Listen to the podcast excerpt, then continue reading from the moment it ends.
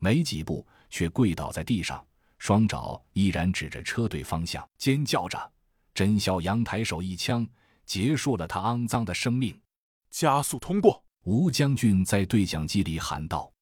三辆车毫不犹豫冲过火场，踏进了城区的宽阔马路。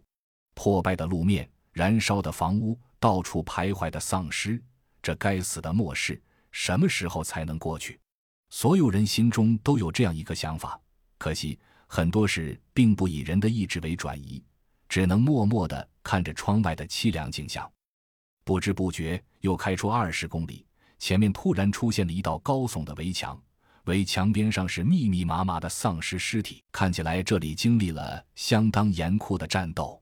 随着车队靠近，围墙上有人探出身子，用扩音喇叭高声喊着：“这里是军事管制区。”车内人员必须立即放下武器，下车接受检查。吴将军走下车，走到围墙前道：“我是吴一鸣，本次身份识别代码五三四八七六二九八五四 X，请立即通报你部的最高领导予以验证，并申请免于检查。”围墙上的军官听了这话一愣，随即道：“明白，领导，请您稍后。”转身下了围墙去打电话汇报。两分钟后，围墙城门大开。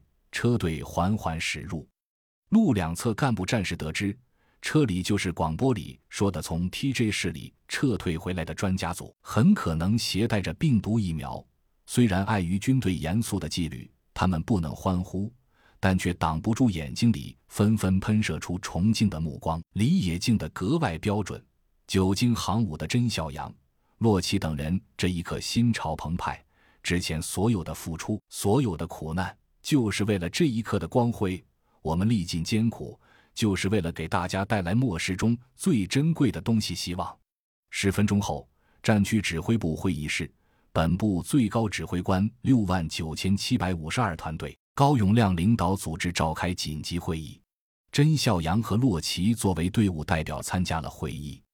尽管在司令部里见到了很多久违的战友兄弟。哥们儿，但甄孝阳和洛奇知道军情为上，暂时挥别兄弟们，随着吴一鸣将军二人并肩走进了戒备森严的会议室。